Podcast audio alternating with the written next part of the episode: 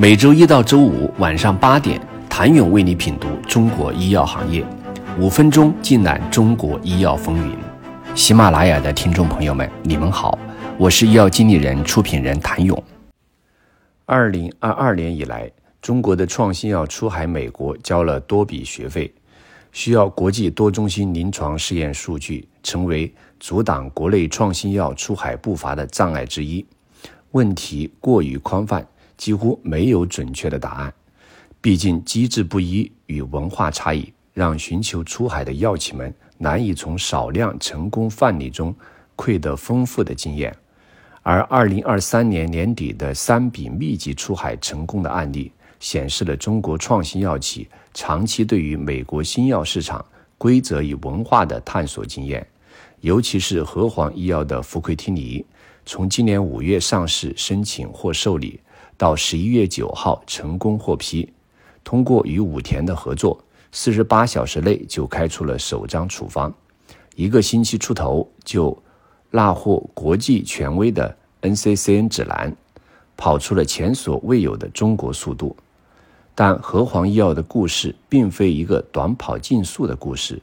也不只属于想要跑到海外瓜分市场的创新药公司。和黄医药最值得分享的经验。是如何在时代洪流中保持初心，对战略一以贯之，以及作为一家立足中国、面向国际的创新生物医药公司，如何借力时势，为业界提供新药出海的宝贵经验。福奎替尼为什么能够成为最早出海的国产小分子创新药之一？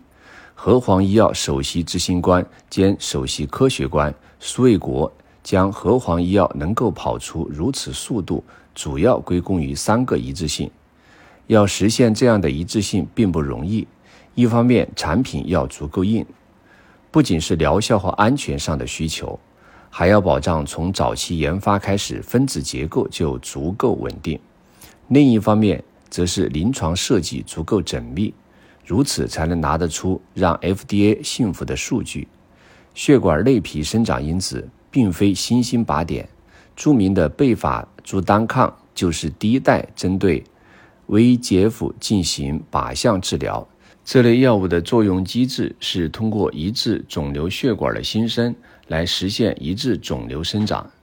然而，现有已获批的治疗手段在激酶选择性及脱靶毒性方面仍然未尽理想，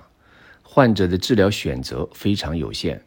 福奎替尼在早期立项的时候，就特别关注如何提高激酶的选择性，降低临床脱靶的毒性。从结构角度发现，当时已有激酶蛋白的晶体结构结合小分子抑制剂后，有一些特异相互作用的位点。所以在设计福奎替尼的时候，尽可能探索如何实现小分子对目标靶点更稳定的覆盖。同时降低小分子跟其他激酶的结合，福奎替尼成功利用了一个特异的氢键，这个氢键带来了更优异的激酶选择性，这也是福奎替尼能够在之后的临床试验中保持剂量和临床数据稳定，保持更好的疗效和安全性的原因之一。福奎替尼可控的毒性也让其成为联用药物的热门选择。医药经理人根据公开信息统计，福奎汀尼作为联用方案的临床试验至少有八项。联用方包括信达生物的信迪利单抗、替雷利珠单抗等。和黄医药在福奎汀尼海外临床推进恰逢行业变局之时，港股十八 A、科创板等 IPO 退出渠道开闸，资本狂热追捧创新药，各路玩家通过 BD 方式跑马圈地。和黄医药也在此时面临一个灵魂拷问：是顺势而为，花大价钱购买管线增加估值，还是逆水行舟，把有限资源集中在福奎体里的海外临床上？后者这条路更为艰难，但是成果将会更大。从某种意义上而言，这其实仍然是一个关乎一致性的问题：一家企业能否顶住噪音，视线越过时间维度，保持自身战略一致性？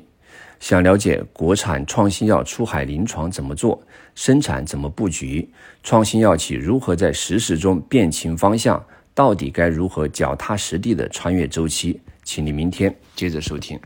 谢谢您的收听。想了解更多最新鲜的行业资讯、市场动态、政策分析，请扫描二维码或添加医药经理人微信公众号“医药经理人”，医药行业的新闻与资源中心。我是谭勇，明天见。